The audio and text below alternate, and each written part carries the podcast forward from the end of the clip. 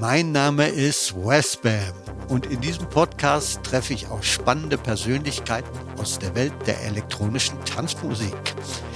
Mein erster Gast ist einer der Gründerväter der deutschen Techno-Szene und dazu noch ein langjähriger Freund und Wegbegleiter, DJ Hell. Mit dem Helly, wie wir ihn nennen, spreche ich über den Techno-Urknall in Deutschland und unsere gemeinsame Geschichte dazu. Viel Spaß! Endlich mal jemand in meinem Alter äh, äh, bei diesem Spitzengespräch. Ich glaube, du bist 63 geboren und ich 62. Ich bin, oder? Ähm, ich bin sogar ein junger Hüpfer, mein Lieber. Ich 64. 65. Und was sagt man dazu? Wow. Ne? Also ich ähm, sage auch, I'm young, I'm fresh, I'm sexy, I'm born in ich dachte, du warst 63. Nee, du bist tatsächlich zwei, drei Jahre. Wow. Also, aber mach dir keinen ja. Kopf. Motte ist, glaube ich, auch ungefähr. 61 zwei. oder 60. Ah, ah, ja, das, meinst du, Motte ist ja. eigentlich der Älteste von uns? Ich will nicht immer jetzt der Älteste sein. Ja, ähm. ich, genau wie ich nie, ja. äh, nicht mehr der Letzte im Club sein wollte. So. Oder beziehungsweise, das habe ich auch mal gesehen, diese Szene, da sagt jemand, ah, nein, geht noch nicht fort. Ich möchte nicht schon wieder der Letzte, der, Letzte sein. sein. Okay. So, ne, das sind alles so die Themen des Alters. Habe ich mir irgendwann den Satz geprägt. Techno im Alter kann auch etwas sehr Schönes sein. Ich dachte, dass Colin Favor, ja, ein Kollege von uns ja, äh, aus England, London, der mit 40 Jahren irgendwann Techno gespielt hat und ich war 30 vielleicht und ja. dachte, das ist ja unfassbar, dass der mit 40 da noch ja, ja. im Club steht und wirklich äh, soliden Techno spielt, in dem hohen Alter. Diesem biblischen Alter. Im biblischen 40, 40 Jahre. Jahre, unvorstellbar. Und, und jetzt bin ich 60, du bist 57. 57. Und, und ich kann es irgendwie gar nicht verstehen, dass es mit 60 auch noch möglich ist. Mhm. Ja, ähm, ich habe 91 dieses Lied gehabt, I Can't Stop. Ja, das, äh, ich erinnere mich bringt es noch immer auf den Punkt. Ne? Und ah, stimmt, ja. worauf ich immer darauf das kennt, eigentlich du kennst das, so Spezialisten kennen das. Alle anderen sprechen mich eher auf, sag mal Max, wie war denn das mit We Will Never Stop Living This, this Way? way ja, ja. ja. Ne, aber, nee, ja. I Can Stop war ein großer Hit von dir, der lief immer im E-Werk zum Beispiel. Und ich kann mich erinnern, wie du den auch bei der Love Parade auf dem Wagen gespielt hast. 91. 91. Ja, ja. Kommen wir gleich zum nächsten Thema. Der Helly und ich sind äh, so Nerds auch mit Tanzmusik aller möglichen Epochen. Mhm. Und der Helly war der Erste, der zu mir sagt, sag mal, Max, diese Basslinie, dieser Basssound, der ist doch von Dead or Alive. Und ja, ich kann es jetzt zugeben, er war tatsächlich von ja, Dead ja, ja, or Alive. Bum, bum, bum, bum, bum, bum. So, naja, gut. Aber hier bei diesem wunderbaren Format geht es immer los und du weißt ja, wenn der Hell kommt, ist das Motto, es geht immer gleich los. Das habe ich richtig zitiert? Richtig, es geht sofort so. los. Kein Aufbau, kein, kein Intro. Kein Aufbau, kein Intro. Also Hell, da geht es immer gleich los. Und deshalb schmeiße ich dich jetzt auch mal gleich in den, äh, in den kalten, wie sagt man da? Ins kalte Wasser. Ja. Ins kalte Wasser, ins kalte, klare Kaltes, Wasser. klares Wasser. So, genau. Ja. Ähm, digital oder Vinyl? Digital. Digital, sage ich auch. Ne? Weil ähm, manche sagen, viele sagen Vinyl, ich sag, hey, Techno, geht's nicht um Fortschritt? Wir müssen doch nicht alles auf Erdöl pressen. Ich würde eher in die Richtung drehen, dass es eben 90er analoge äh, äh Produktionsweisen waren, wie man das Dance-Musik, Techno herstellt. Das war ja alles Drum Machine, analoge Keyboards. Und, und dann Ende, wann ging digitale Revolution los? 2000 in der Produktion? In, in, genau, in der DJ-Musik ging die eigentlich später los als in der Gesellschaft, ja, oder? So, das muss man schon mal festhalten. Das war alles analoge Musik, ja. Maschinenmusik und dann wurde es eben digital. Und im Hip-Hop war das ja auch ein klarer Schnitt. Da waren eben die 90er alles analog produziert und dann wurde es immer digitaler. Und deswegen ist es, sind wir 2022 äh, komplett in der digitalen Welt. Nächstes Argument ist natürlich Vinylherstellung Presswerke, ich warte acht Monate, bis ich ein White Label ja. habe oder zehn Monate habe ich jetzt schon gehört und ich finde, das ist auch nicht zeitgemäß, genau. dass ich jetzt eine Nummer produziere heute und krieg's nächstes Jahr im Oktober. Ja, ja, genau. Äh. Ich glaube, du warst auch einer der ersten, die ich in einem Interview sagen hörte, du, äh, wenn ich auf Reisen bin, dann kann ich mir dann immer noch bei Beatport oder irgendwo schnell mal durchhören genau. und noch irgendwas Neues Im Hotelzimmer. Finden. Im Hotelzimmer. Ja. Zwei Stunden vorm Gig ja. oder so. Oder äh, also ich neige heute auch dazu, mir immer noch auch Edits zu ja. machen von Vers also Versionen. Und du äh, machst es an dem Abend und du zack, frisch auf den Tisch, ja. dann geht's gleich los. Geht sofort los. Ne? Es geht ja, sofort los. Womit wir wieder beim Thema werden, das ist einfach toll. Und äh, wenn dann Leute sagen, aber Max, früher mit den Schallplatten, das war da viel toller. Ich würde zugeben, es sah besser aus. Mhm.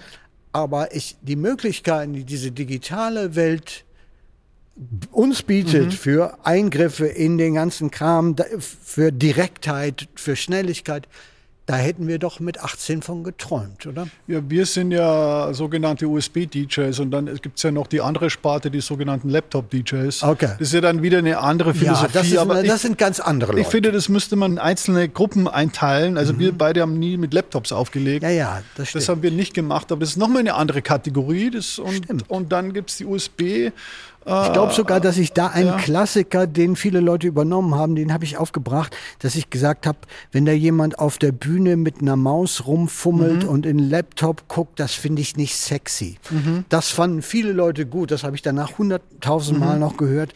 Das ist nicht sexy, wenn einer mit einer Maus am Bildschirm rumfummelt. Jetzt kann man immer drüber streiten. Ist es ist auch es? nicht. Ja. Ich habe DJs gesehen, die haben dann äh, iPads und haben das dann flach hingelegt, dass man es nicht von vorne ja. sieht. Also so, auch mit Touchscreen. Du ja, bedienst dann was, aber du siehst nicht praktisch den Bildschirm und, und es liegt flach vor dir. Und äh, äh, ist auch nicht so toll. Damit es vielleicht sexy wirkt. Ja, so, nee, nee, so auch, richtig sexy war das auch nicht. Äh, und ich, ich muss auch zugeben, dass mich die Idee, dass jetzt alles auf dem Datenstick ist, mhm. schon irgendwie schockiert hat. Ja am Anfang. So, du, also dass man so am, am Schlüsselbund seine Musiksammlung mit sich trägt. Das, das habe ich auch gesehen. Autoschlüssel und USB und ja, dann steckt ja. er das rein und da hängt der Autoschlüssel und äh, ist auch der bei USB. mir so. Und dann dachte ich, das kann, das, das, das war nicht, nicht, das kann nicht sein. Das war nicht die der Ursprungsidee da jetzt am Schlüsselbund noch USB. Und viele machen ja jetzt mit Festplatte, was ich okay finde. Ja, ich, wobei ich muss jetzt auch noch mal sagen, weil die Leute ja das hatte ich sogar mhm. mal als Gespräch mit ähm, Jeff Mills, der sagte, mhm. er hat so eine Diskussion bei sich geführt. Ähm, die Leute denken, dass sie für das Vinyl äh, bezahlen und dass die Musik, die da drauf ist, mhm. eigentlich umsonst ist. Ja, dass quasi die Wertigkeit mhm. der Materialwert sozusagen des Vinyls ist und die Musik wäre dann noch umsonst obendrauf. Ah ja. Und, ähm, äh, und da muss ich jetzt sagen, finde ich die wiederum dann auch mit diesem kleinen Datenstick, nämlich dass man sich davon trennt, dass diese schwarze Scheibe Musik mhm. ist. Die ist ein Musikträger, aber Musik ist Luft, das ist eine Welle, das ist irgendwie ein Gefühl und es ist eigentlich nicht ein Objekt. Und das finde ich eigentlich eine schöne Idee. Würde ich noch mal einhaken mit Jeff Mills, der jetzt diese Woche seine Cycles re-released hat. 30 Jahre Cycles Records, diese okay. Ah, endlos ah, ja. Ja, ja, wunderbar. 133.3 genau, Beats per Minute. Die sind jetzt re-released äh, und das war eben diese Kunst von Jeff Mills auf drei oder auch vier Plattenspielern zu performen. Und er, ich habe ihn ja oft beobachtet, wir waren oft mit auf Tour. filigranen Händen. Und das war einfach unerreicht. Das war für mich Zauberei. Er war einfach ein Genie, was Mixing betrifft hat und Record Art, was du ja auch gemacht hast mhm. und eben Stücke benutzt, der den hinteren Teil von, von, von der B-Seite benutzt, weil da eben Bassline war und dann Drums, Snare und Kick von einer anderen Platte, eine Frequenz von der von mittleren Plattenspieler und es waren aber alle Regler nach oben und irgendwie hatte das EQ auch gleichzeitig und ja, ja. das war so und dann eben auch so Endlosrillen und das ergab was Neues, eben genau. deine Record Art. Äh, genau, also das äh, fand das, ich auch, ja. der, äh, der Jeff Mills ist einer der auch sozusagen wirklich der großen DJ-Musiker. Ja. Sozusagen. Und seine Musik habe ich mich auch mal mit ihm darüber unterhalten handelt auch davon irgendwo, viele Leute haben dann ja, also sozusagen die Frankfurter Perspektive zum ja. Beispiel, war ja immer, du hast ein Werk der elektronischen Musik, aber in der schwarzen Musik, da geht es eigentlich nicht darum zu sagen, das ist das abgeschlossene Werk, sondern mhm. das ist jetzt die eine Schlaufe und dann machst du die andere dazu und mhm. dann wird das erst das. Du, wenn dann du das Neues, mit deinen ja, Skills ja, bearbeitest, dann sozusagen, das will gar nicht von vorne bis hinten gehört werden wie ein abgeschlossenes Werk, sondern das ist ein Tool, was gemixt werden will. Und äh, ähm, ähm, ja, aber andererseits fand ich dann auch wieder sozusagen, dass es dann eine neue Lesart gibt, dass Leute sagen, wow, äh, der hier läuft drei, vier, fünf mhm. Minuten mhm. genau dasselbe, dieselbe Loop. Mhm. Und ich spiele das jetzt als Werk. Ah, ja, ist ja, ja, dann auch wieder lustig, auf eine Art. Ja? Und vielleicht ein Missverständnis. Ein Missverständnis, aus glaub, dem was Neues wird. Wenn du nicht wirklich da am Mischpult standst mit Jeff in, im DJ-Booth, dann hat man das vielleicht als Außen, nicht DJ, Außenstehender oder Tänzer gar nicht verstanden, was da wirklich, was er technisch äh, leistet, was er da macht, wie er das mixt, wie er das fadet, wie er das EQt und so weiter. Das ist ja im Grunde ja, eine das Kunstform, eine Zauberei. Ich habe es auch versucht, aber. ja, also äh. das, das ist it's this thing. Und du weißt ja, an, die große Regel der schwarzen Musik ist Don't fake your funk. Fake also funk, ja. so, das, ja. das kann man auch dann mal daneben stehen und es einfach bewundern und zugucken, wie er das macht. Okay, zweite Regel aus Chicago: ja. let, let the record speak.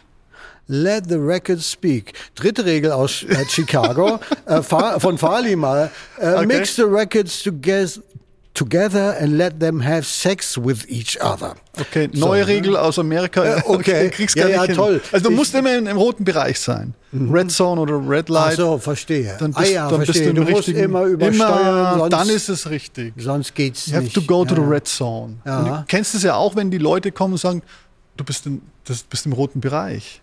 Du musst das ja, runternehmen. Du musst doch runtergehen. So. Ja, Guck Jeff war immer im roten Bereich, er hat oft vor mir oder nach mir gespielt und er hat alles nach oben gedrückt. Wirklich, mhm. das war oft äh, äh, Distortion übersteuert, aber das war, das war auch sein, seine Handschrift. Ja, ja. Red, ich, Red Zone. Ich, ja, ich erinnere mich, das erste Mal als Underground Resistance von Jeff Mills dann in mhm. Berlin war, im mhm. Tresor. Da sagte der Jeff zu mir, du, das ist das erste Mal, dass wir unsere Musik laut hören. 90? So, ja, ja, ja, das wird so was mhm. 90 mhm. gewesen sein. Wäre 91 vielleicht. Stimmt, weil in, ja. in Detroit gab es eben keine Clubs dafür ja. oder Festivals. Das waren genau. unbekannte Leute in Detroit, die irgendwie da neuartige Musik produzieren.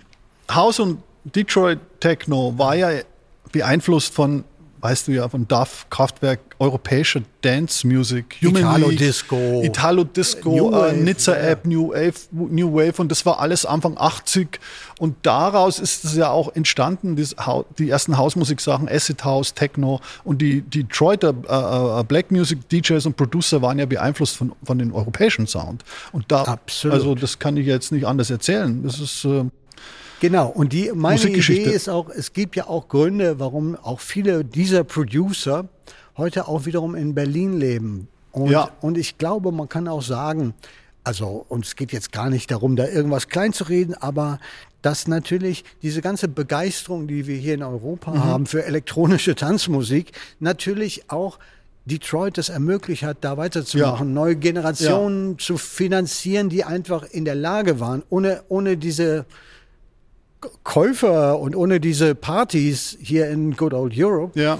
die Leute in Detroit, die sehen das auch so. Aber ja. ich, ich kenne jetzt hier so sehr politisch korrekte Leute, die wollen das nur so, diese alte Geschichte, die mhm. die Leute immer gerne erzählen, nämlich über, ja, dann kommt der Elvis und oder die Beastie so, Boys okay. und die ja, Weißen ja, ja, klauen das immer von den Schwarzen. Also, was auch, die, also du hast halt viele, so wie dich wahrscheinlich und mich, also auch Fans von schwarzer Musik, die haben weiße Hautfarbe, aber ähm, die machen ja auch immer wieder was draus. Und, ich denke, wir haben es weiterentwickelt und neu interpretiert und eben nochmal einen anderen Ansatz gefunden, aber immer auch mit dem geschichtlichen Hintergrund. Ich meine, du hast ja auch Acid House gespielt hier in Berlin 86, 87. Du hast auch im P1 gespielt in München, wo ich auch äh, ab und zu wohne. Und da war unser beider Freund Lupo. Und da hattest du eine Single Monkey Say Monkey, Monkey Do. do. Ja, ja, ja. Und das, das war so ein Sample-Irrsinn aus verschiedenen Versatzstücken. Und, genau. Aber ich glaube, das war schon sehr populär damals. War das 88, 89? Das war, ja, ich habe die Platte tatsächlich Ende ja. 87 ja, gemacht. Wow. Äh, die kam im Frühjahr, acht, also so, äh, 87 hatte ich diese Platte Disco Deutschland. Mhm. Dann kam, habe ich 87 nochmal einen Remix davon gemacht und Monkey Say kam als B-Seite raus und die wurde dann im Summer of Love wurde die zum großen Ah, Hit. ja. In, in diesem Acid Summer Ja. of Love 1988 in London und kam dann nach Deutschland eigentlich über Mhm. London zurück und äh, von London ging die auch nach Belgien. Mhm. Da wurde es lustig, wo du heute dieses New Beat T-Shirt in dieser New Beat Szene, obwohl das nun überhaupt nicht New Beat war, da lief auch Monkey Say, Say Monkey, Monkey Do. Das war ja. meine erste, mein quasi mein erster Underground-Hit. Ja. Und ähm, jetzt nochmal Helly zum Warmwerden, Okay. habe ich noch ein paar Fragen an dich.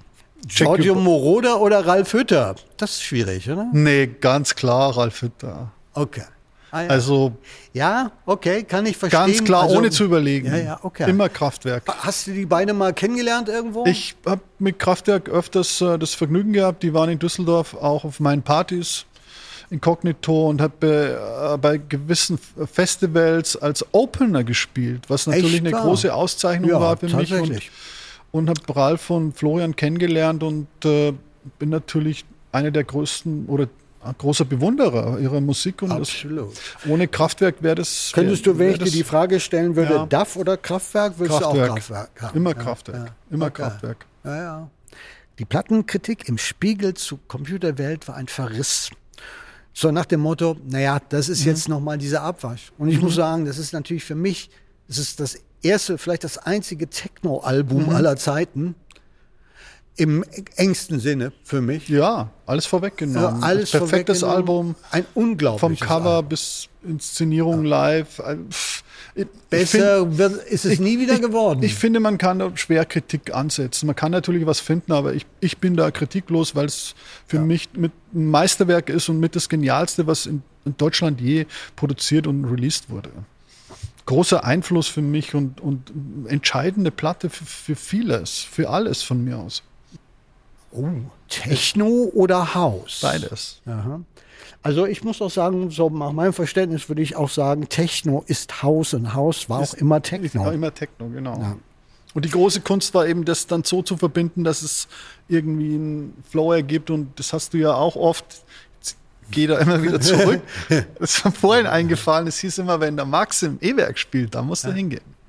Ja, Weil ja, du dann immer Haussets gespielt, sogenannte ha E-Werk-Haussets. Ja. Das waren Also spezielle Sets. Ich Okay. rede jetzt von Anfang Das- 90. Ja, ja. Nee, warte mal. äh, Das war, Anfang das war 80? Mitte, Nee. äh, Mitte Ende 90? 90er. Und das war genau diese Zeit, die ja auch sehr spannend war, die ähm, ähm, Mitte der 90er. Da hatte ich das Gefühl, jetzt ist DJ-Musik, Mitte der 80er ist das ganz neu entstanden. Das hat sich entwickelt, das hat sich ausdestilliert in alle Facetten. Es wurde zum riesen Pop-Erfolg mit Somewhere Over the Rainbow. Auf der anderen Seite Basic Channel, die korrekteste, deepeste Techno-Musik. Es war eigentlich, das ganze Feld war bestellt, alle Kontinente Ja. waren entdeckt. Und jetzt äh, wurde es eigentlich spannend zu sagen, und da kommen wir jetzt Daft Punk wieder rein mit diesen Disco-Elementen oder unser berühmtes Ding, wo wir auch einen Teil unseres Weges zusammengingen, nämlich was man so später Elektro-Clash nannte, dass man jetzt sagte, ab hier ist jetzt wieder alles offen. Und hier kommen alles, was, wo diese Kultur herkommt. Ja. Alles kommt nochmal und alles kann neu gemischt werden. Alles ist erlaubt. So in den frühen 90ern gab es ja viele Leute, die so meinten, jetzt geht die Geschichte ganz neu los. Ja. Das ist irgendwas, so gerade So hat sich Techno-Seed, angefühlt, ja. Alle So, Fälle, ja. äh, das hat sich so Ja. angefühlt. Ja. Und gerade jetzt für die ganzen Kids, die aus dem Osten dazu kamen, war das ja auch der Anfang der Geschichte. Der Urknall. Ja, der Urknall. Jetzt sind wir beim bei- Thema. Genau, endlich beim Thema. Ähm, aber ähm, äh, für mich war das, also das, was ich selber erlebt habe, als 17-Jähriger, als ich selber als Gast in dieses Metropol gerannt bin und da die Beats mir ins Gesicht scheuerten und ich die Schwulen auf der Tanzfläche sah, die rumschreien und die jetzt nicht mehr auf ein Lied tanzen, sondern die ganze Zeit irgendwie, weil der Beat die ganze Zeit durchläuft. Das war für mich sozusagen, das war mein Wie hast du persönlicher... dann den DJ-Job bekommen? Das war William Röttger. Ja. Der hat dich da rein. Ja, ja. So war es doch, oder? Äh, äh, ähm, ja, pass auf, äh, lange der Geschichte. hat doch gesagt, Max, du kannst da Geld verdienen oder wir können da für viel irgend oder die Story nee, nee, oder nee, als Manager schon anders. oder Freund Genau, oder, ja. äh, der, der, der William, ich war wahrscheinlich der erste DJ auf Erden mit Manager, und zwar Ja. noch bevor ich DJ war. William Röttger. Der, der William Röttger ging damals ins ich habe ja dann angefangen, ich war erst in Berlin, dann kam ich nach Münster noch für ein Jahr fürs Abitur zurück. Da habe ich angefangen aufzulegen. Da ist der William in dieses neu eröffnete Odeon gegangen und hat gesagt, ich habe den besten DJ für euch. Ja. Den müsst ihr bringen. Ich wohlgemerkt, ich hatte noch keine einzige Platte so. aufgelegt. Ich war noch völlig Novize. Wirklich? Aber der William, also ich hatte schon Manager. Ja. So, das war natürlich ein Vorteil. So, dann ein Jahr später äh, hieß es, da gab es in diesem Metropolgebäude das Loft. Das Loft war so ein genau. kleiner ähm, Alternativer. Da gab es die Monika Döring, die hat da so äh, alle möglichen, äh, also die hat da so Throbbing Crystal Konzerte Ja, gemacht ja. und tödliche Doris und Hab ich gesehen so, da, also die ja, genialen Dilettanten, Toy, Neubauten. Toy Dolls. Die, äh, alles ja, die. Toy Dolls, die hat auch dann Curtis Blow gemacht Genau. und bla bla bla. Also so alles, was so neue Musik war. Jetzt kam ein neuer äh, Chef ins Metropol, der so äh, genau und der sagte jetzt, nee, ich möchte da in diesem Dingsbus einen Club machen. Und da bekam ich ein Angebot, Mhm. quasi in diesem Loft zu spielen. Das Loft war auch von der Art so ein bisschen ähm, verwandt zum Odeon, also New Ja. Wavig Dancing. Ja. So, dann war ich da und in dem Moment verkracht sich dieser Chef mit dieser Legende, Mhm. dieser, diesem Typen da oben im Metropol, der DJ. seit 78, DJ Chris hieß der, das war der erste Typ, Ah, ja, den okay. ich habe mixen hören. Ja. Ein, also den gibt's wahrscheinlich nicht mehr, also ein, eine Legende aber. Mhm. So. Und ähm, aber der hatte dann keinen Bock auf diesen Jack. Jetzt stand Jack ohne DJ da und er hatte nur noch diesen kleinen 19-Jährigen, der konnte auch mixen da unten. Und Marc Reder, den man Ja. kennt jetzt hier von ähm, äh, äh, wie heißt das? Verschwende deine Verschwende deine Jugend, Jugend. auch Ja. und so. Der hat dann mir die Geschichte erzählt. Er hätte dem Jacques gesagt, lass doch Mhm. diesen Westfalia Bambata da auflegen. Der kann das auch. Aha. Ich weiß nicht, ob es so war, Ja. aber so kam ich dann zu meinem ersten großen Job Mhm. in Berlin und nach zwei Platten, wie ich immer wieder gerne erzähle, standen auch die ersten Berliner Teenies da und haben gesagt, wer legt denn jetzt da auf?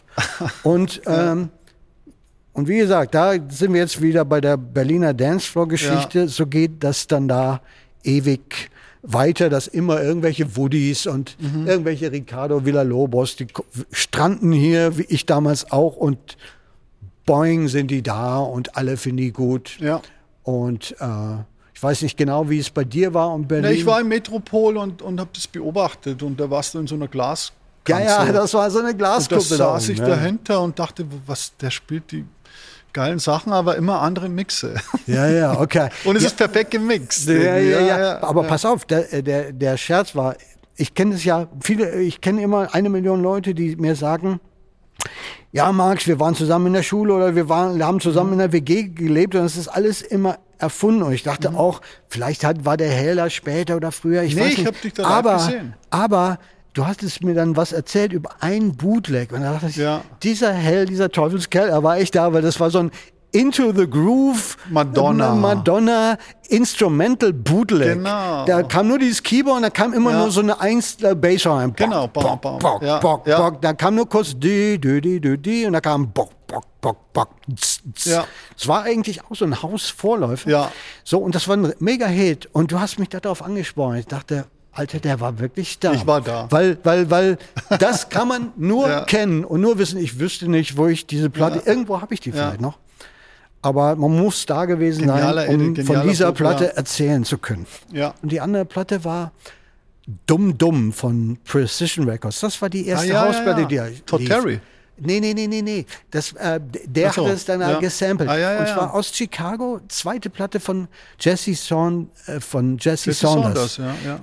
Die ging nur so. Dum, dum, dum, dum, dum. Ah, ja. Da, da, da, dum, dum, dum, dum, dum. Und dann Ja. kam der Beat rein. dum, dum, dum, Und, dann ja. war, und die habe ich dann entdeckt bei, so einem Typen im Wedding, privat, der immer privat Platten gekauft hat.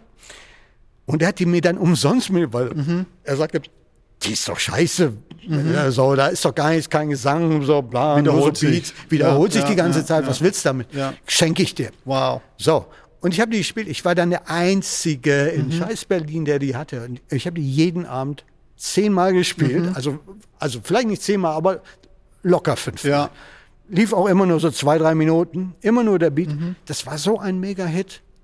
Und das war, glaube ich, der erste Moment. Das war 85. 85, ja. Und es muss so mit die erste Hausplatte gewesen sein, Ja. die wirklich ein Hit war auf dem Dancefloor in Europa.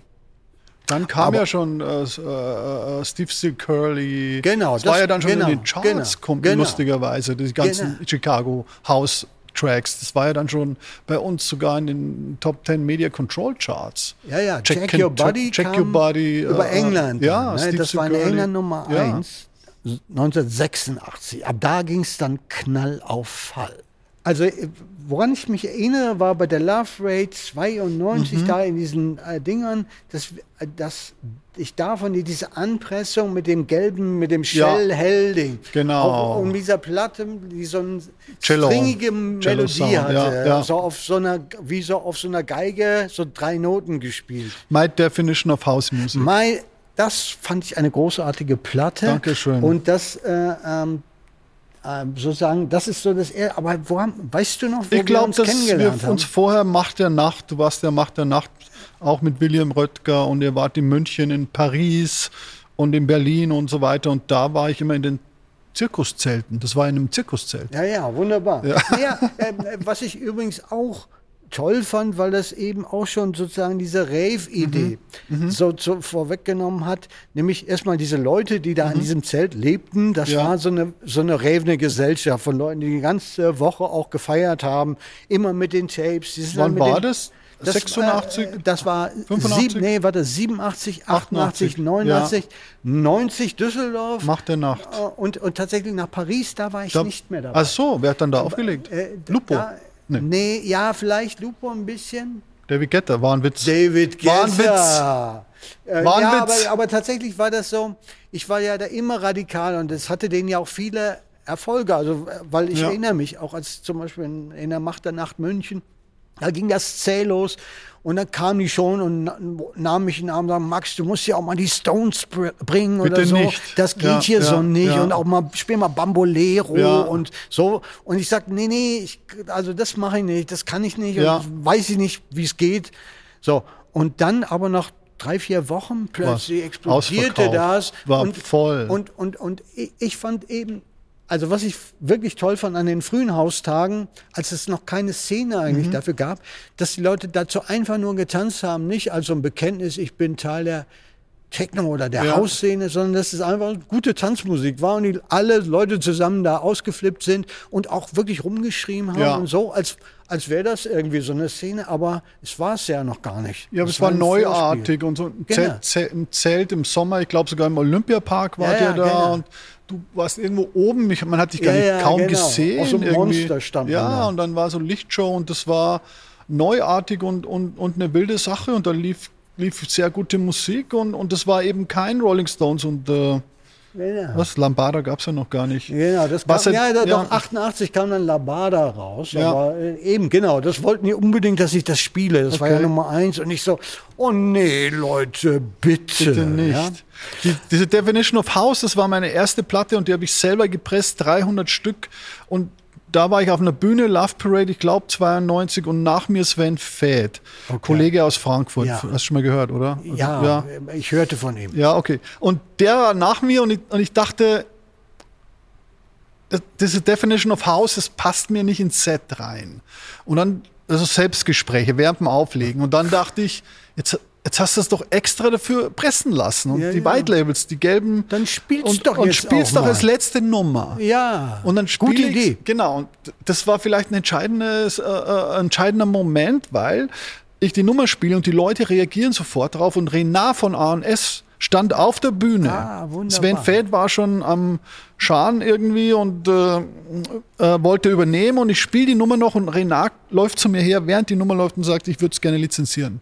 Und A&S war damals Das, Das- Label aller Labels. das Label aller Labels, Techno-Label aus Belgien, Renat und Sabine, R&S und da waren Leute wie FX Twin und Joy Beltram und Dave Angel genau. und, und Joey andere. Beltram war unser Gott. unser Eine feste Burg war unser Gott. Joy damals. Beltram ist, ist so völlig underrated, das ist aber ein anderes Thema. Es war, Ja. Also, und er hat geniale Sets, die waren perfekt, er hat nur seine Sachen aufgelegt. Ja. Und es war das ganze Energy Flash, äh, äh, äh, äh, Mentasm Ja, und diese ganzen Mega-Hits. Also Joy ist einer der, war einer der genialsten Produzenten und Vordenker. Der hat Sachen, also dieses Mentasm, das war ja damals auf ANS eben eine, eine, eine, eine no, nie gehörte. Das war der Sound, Äh, Sie sagten damals auch wiederum Ja. ganz religiös, der Sound Gottes.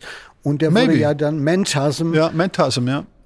Es gab ja dann ein paar Jahre, wo es keinen Club gab, wo nicht dieser Sound Ja.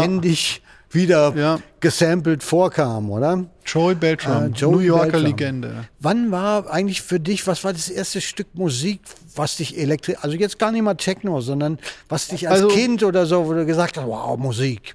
Ich glaube, Radio war so ein wichtiges Medium damals. Ich Ja. sag's immer wieder, Thomas Gottschalk. Thomas Gottschalk, Pop höre nach, ich jetzt zum Pop ersten Mal. nach acht. Pop nach acht. Der Toll. heißeste DJ im, im, im, im Radio, äh, äh, BR oder Rundfunk, Pop nach acht mit Thomas Gottschalk. Das war vor seiner Fernsehkarriere. Ja, Der ja. war ein Radio-DJ und hat da Police aufgelegt und, und neue Musik, die sonst keiner gespielt hat. Und das war für mich, da habe ich, ich, also vorher habe ich noch Roxy Music äh, als Kind irgendwie äh, Do the Strand äh, im Radio gehört und habe zu meiner Mutter gesagt, das brauche ich jetzt, muss das besorgen. Es ist Das irgendwie- brauche ich. Ja, Do the Gib Strand.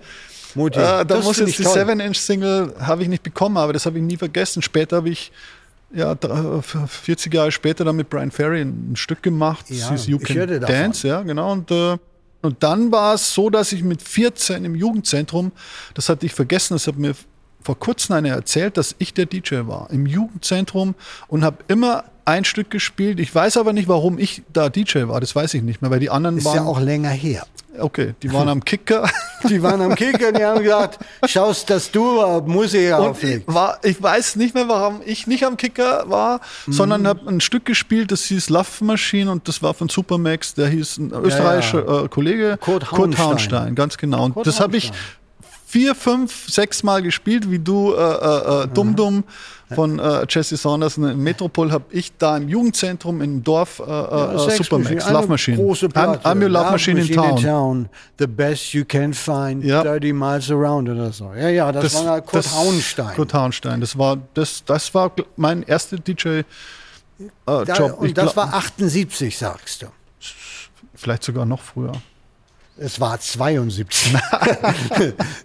Nee, so war 77, 78. 77, Ja, Respekt. Und Ich da war glaube- ja schon Punk irgendwie neuartig und, Mhm. und ich erinnere mich, dass ich da eine Platte gekauft habe von den Undertones Okay, ja, die Undertones. und das fand ich, die hatten so, My Perfect Cousin Ja, und wahrscheinlich das- das waren so zwei, drei Minuten Stücke, eins, zwei, drei, vier und, oder und Teenage Kicks vielleicht. Kicks, ja, und das fand ich ganz großartig. Und das Interessante war ja, dass Ende 70er eben diese Disco-Ära mit John Travolta, Saturday Night Fever, aber gleichzeitig eben diese Punk-Bewegung hochkam und zeitversetzt natürlich ein bisschen später in Deutschland, aber man, man hat Das sich, finde ich auch einen ganz spannenden Punkt. ja, man hat sich immer für. Disco und für Punk gleichzeitig interessiert. Und Und war deshalb war man ein Disco-Punk. Disco-Punk. Nee, wir wurden dann im Ratinger Hof, ich springe jetzt gleich ein Ja. Stück weiter, Anfang 80, haben die gesagt, äh, verpisst euch, ihr Fashion-Punks.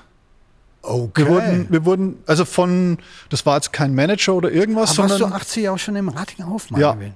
Ah ja, dann, Nee, dann das hätten wir uns da vielleicht, sind Vielleicht- wir uns da im Weg gelaufen. nee, Das weil wir wurden des äh, Ladens, Ihr- Okay, wir standen, nicht am, lange drin. wir standen am Flipper und so also Okay. als Punk, verkle ja. nicht verkleidet, wir dachten, wir sind äh, so Punks. Real Punks und dann kam Verpisst einer, euch hier, ihr Pseudo-Punks. ihr Pseudopunks, ihr, ihr Fashion-Punks, haut ab hier. Und dann mussten wir das Lokal verlassen. Hattet ihr so ganz brandneue Bondage-Trousers? Ja, das war so zu neu. Da gab es einen Klamottenladen, äh, Kensington Market natürlich in London und in, in München hieß das Robot. Okay. Und da konnte Ich war man. natürlich immer bei Blue Moon in der Belziger Auch Straße gut, in ja, Berlin. ja, so. ja. Da, da gab es in Münster noch kein Crazy Colors, um sich die Haare blau Ja. zu färben. Und es gab auch schon diese, äh, äh, äh, diese tollen Vivian Westwood-Hemden, so mit den äh, nackten Cowboys Mhm. Ja. und mit äh, Anarchy in the UK, mit diesen langen Ärmeln und so. Das, den Kram habe ich mir damals gekauft. Von Ja. daher, glaube ich, war ich vielleicht auch also ich weiß gar nicht, was, warum euch so ein Unrecht getan wurde im Ratinger Hof. Also ich war da auch Ähm. mit Bondage Trousers, ohne Doc Martens, sondern mit Bundeswehr Springerstiefeln und einer Plastiklederjacke. Aha. Und, ähm, Aber du warst kein Fashion Punk. Ich, nicht, nee, ja, ja, nee, nee, ja. ja. ich war schon äh, irgendwie so, ja, ja, ja, wahrscheinlich weniger als du. Ich, das bringt uns auch gleich aufs mhm. nächste Thema, diese Urknallsituation ja. so für, also die frühe Elektronik und die New Wave so ein bisschen angeschnitten.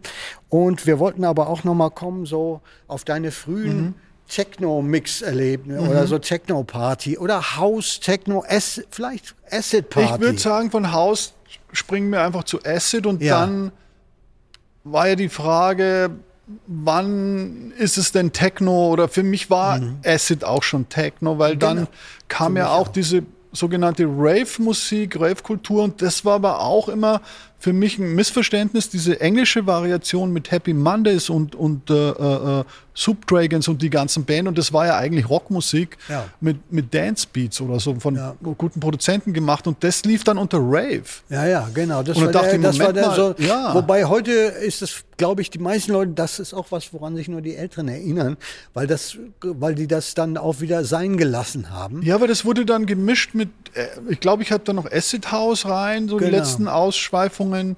Dann, ja, wobei es gab schon ja. auch so ein bisschen so, weißt du, so Leute wie Paul Oakenfold oder ja. so, die haben da so Remixe gemacht. Und das, also wie gesagt, ich habe 89 das mhm. Rave-Wort ganz mhm. zufällig, ich war da, ich hatte diese Platte mhm. Cold Stomper, englische Plattenfirma, durch Monkey mhm. Say, Monkey Do, mhm. Plattenvertrag in England. So, jetzt kam eine neue Single raus und die haben mich da mitgenommen und haben mhm. gesagt, wir gehen auf den Rave. Rave. Und, auf dem ah, Rave. Ja, okay. so. In und, äh, und dann habe ich gefragt, ja. was ist das, ja. weil ich das nicht wusste. Weil, weil den Namen gab es da, das war da jetzt quasi ganz neu. Und ich war da ein paar Raves und ich kann auch sagen, ganz am Anfang war das nicht ganz klar festgelegt, was mhm. da für ein Sound lief. Mhm. Und theoretisch konnte das vielleicht in Manchester auch irgendwie ein Rocksong genau. mit einem Dancebeat sein. Viel war Acid noch. Das war ja. eigentlich auch ein bisschen so ein neues Wort. Letztes Jahr war Acid Party. Ja. Jetzt nennen wir es Rave. So, ja. 89, 88, 89, genau. Und dann waren ja die Detroiter schon mit Joan Atkins und so weiter. Genau. Und dann diese Detroit Compilation, die auf dem Englisch Rhythm King, die hieß ja äh, Nee, das war nicht Rhythm King, das war Ten Records. Dankeschön. Und die hieß Techno uh, from Detroit oder so. Genau. Und da war Techno, stand The New Dance, the, the new dance from, from Detroit. Detroit. Genau. Und das könnte 88 gewesen sein. Das war Ten, wie? Ten, Ten Records. Ten Records, nicht Rhythm Neil King. Rushton hieß der Genau, typ. der hat das irgendwie, genau. würde ich jetzt sagen, dass genau. der das äh, definiert hat und hat da was gesehen in Detroit und hat gesagt, wir müssen das in einer Compilation zusammenführen. Da, da habe ich jetzt auch noch eine interessante Anekdote Wer jetzt meine ja, historische genau, mit, Erinnerung. Mit, genau, mit diesem, Musik. mit dieser Compilation ja. 1988, die der Engländer compiled hat. Ja die Engländer hatten ja auch diese erste House-Compilation mhm. Die Engländer sind immer gut im Verpacken. Genau, so, ja? wir packen das jetzt und dem den Namen. Jetzt kam ja. dieser Neil Rushton und hat diese Compilation aus Detroit. Ich weiß nicht, ob du die Geschichte kennst, ich erzähle mhm. sie immer gerne. Ja. Da habe ich von Derek, der Derek wollte das The House Sound of Detroit nennen. The House Sound of the Detroit. House Sound of Detroit, was es ja auch ja, war. Ist es, ja? ist es im Grunde genommen, ja. ja. Genau das war's. Die Detroiter Version und davon. Und der Juan Atkins, ja. Der, und das hat mir der Derek so vorgemacht. Der ja. Juan hat ja immer Joints geraucht ja. und er hätte mit Neil Rushton, dem Engländer, telefoniert. Das ist jetzt ja. Techno-Geschichte. Jetzt kommt's. Und so sagen, ähm, ja, äh, Alter, äh, die Compilation steht, wir brauchen doch jetzt den Titel. Was, mhm. wie soll das jetzt heißen? Ah, ja. Soll das House Sound ja. of Detroit heißen? Und dann sagt der äh, Derek erzählt es so, der Warren Atkins saß da mit seinem dicken Joint und zieht jetzt an dem Joint und sagt dann so, Techno. Techno. So, und das ist die Geschichte. Da, da ich liebe die Geschichte. Ja, Call toll. it Techno. Ja. Und das war der Moment, wo sich die Geschichte entscheidet. Ja. Weil das war natürlich, ich kann schon Derek verstehen, dass der, Techno war ja so ein bisschen olles Wort. Eigentlich war diese Acid-Sache ja, fresher. Acid House. Genau, ja. Acid House, das war alles fresh ja. und jetzt gab's so.